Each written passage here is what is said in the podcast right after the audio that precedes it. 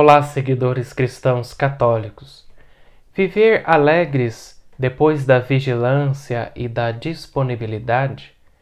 O Advento nos ensina uma terceira lição.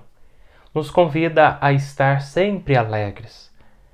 É com essas três disposições que nos preparamos para acolher o Salvador que vai nascer mas a alegria não é muito frequente entre nós cristãos.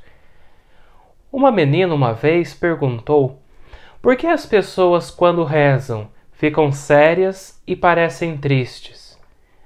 Quando estamos diante de Deus, abrindo a Ele o nosso coração, seria preciso estar sempre contentes, felizes, sorridentes. Deus nos quer alegres na alegria de seu amor. Sem dúvida, há pessoas entre nós que vivem uma vida marcada pela dor.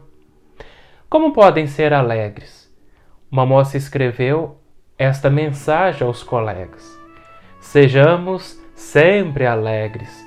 O Senhor não se esquecerá nunca de algum de nós, especialmente quando estivermos em dificuldade. A alegria cristã não é algo superficial ou mundano, é uma certeza, porque tem seu fundamento em Jesus. Vivemos na alegria e na confiança, porque Jesus nos salvou e temos nele toda a graça, bênção e força.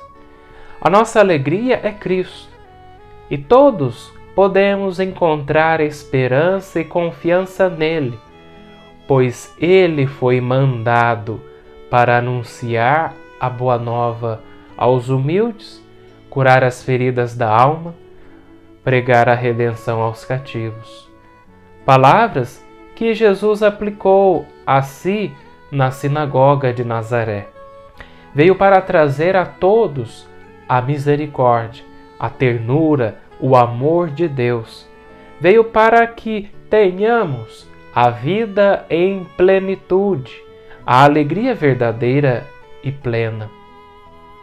Este é o Jesus para o qual nos preparamos para acolher no Natal, que se aproxima, o Deus da alegria, vem fazer aliança conosco. O Deus da festa vem visitar-nos. O que causa dentro de nós a tristeza, os acontecimentos, nossas decepções, o vazio. Todas essas coisas estão fora de nós, não podem tocar-nos interiormente. O apóstolo Paulo nos manda não apagar o espírito. Essa pode ser a, a causa de nossa tristeza. Deixar de lado o espírito, cair na inautenticidade perder de vista o horizonte da fé que serve de base para a nossa vida cotidiana. João Batista nos dá um outro motivo quando ele diz que não é o Cristo. Às vezes, a causa da nossa tristeza é nos tomar por aquilo que não somos. Tomamos o lugar de Deus, fazendo de nós mesmos a referência última.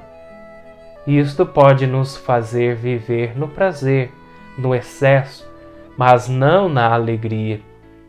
A verdadeira alegria, a interior, encontramos quando reconhece, reconhecemos o que somos, criaturas de um Deus que nos ama ser reconhecidos pela alegria que há em nós seria a melhor das pregações, o mais eficaz dos anúncios do Evangelho.